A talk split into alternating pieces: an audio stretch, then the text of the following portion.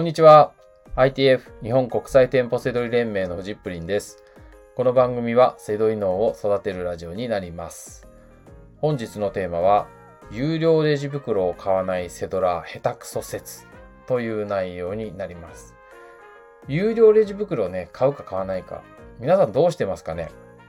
あの、まあ、コンビニでもね、どこでもプライベートの買い物でありますよね。買いますか？とかね。はい。僕はもう買う派です。はい。えー、買わない人はね、エコバッグを持ってたりとかね、はい、しますよね。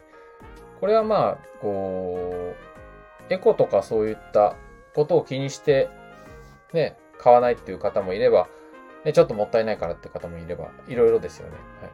で、これ、背取りに関しては、買ってくださいっていうお話です。はい。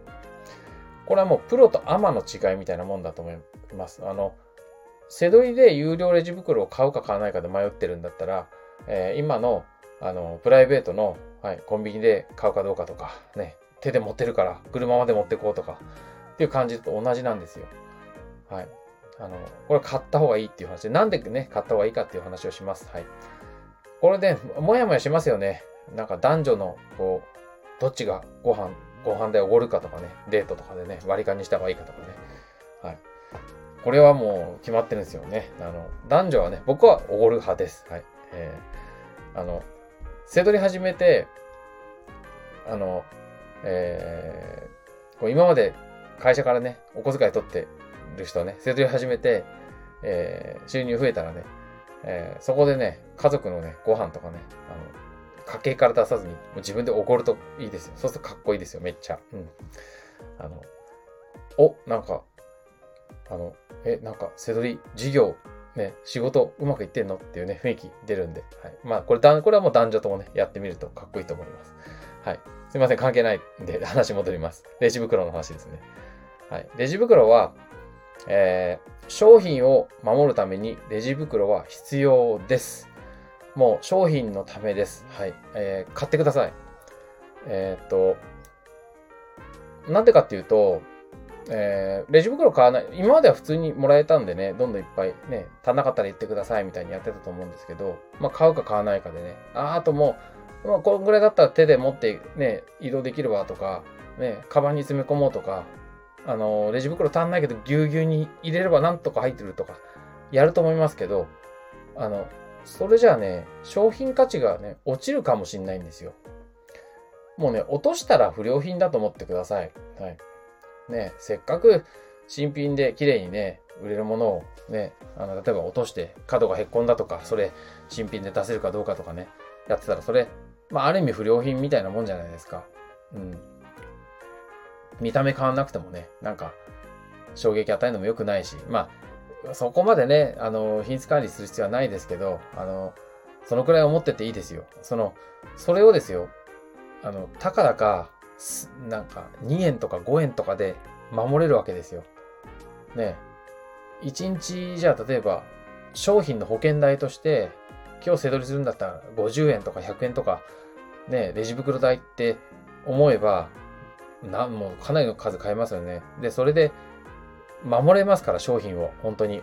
えっと、まず商品仕入れて車まで運ぶときとかね、そういうときもそう。あの、あと、車から家に運ぶときとか、あの、とにかくなんかこう手で持てばいいやみたいなことをやってたらね、あの、こう、背取りだと舐めてかかる人多いんですよ。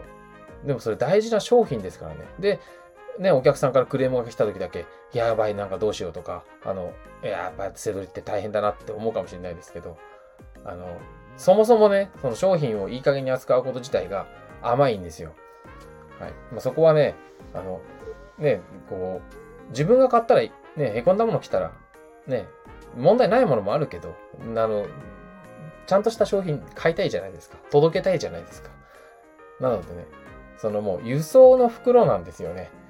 はい。だその意識をないとダメなんですね。だからこう、エコは関係ないです。仕事なんで。うん。ね。そういうふうに思ってください。この間もね、コンサルの時に、あの、イケアの袋とかね、大きくていいじゃないですか。あれはね、ギリ惜しいかな。なんか、大きすぎるんでね、なんかこう、ものによってはそれでこうギュウギュウ押しつぶされちゃう可能性があるかもしれないですけど、まあでも IKEA の袋とかだったらこう、レレジでお会計して、IKEA の大きい青い袋に詰めて、車まで持っていくとかいいですよね。はい、で、まあ、車から自宅とかに持っていくときとかに、まあ、ちょっと重すぎるとか、あと、入りきんなかったやつとかの分は買ってほしいですよね、やっぱりね、レジ袋ね。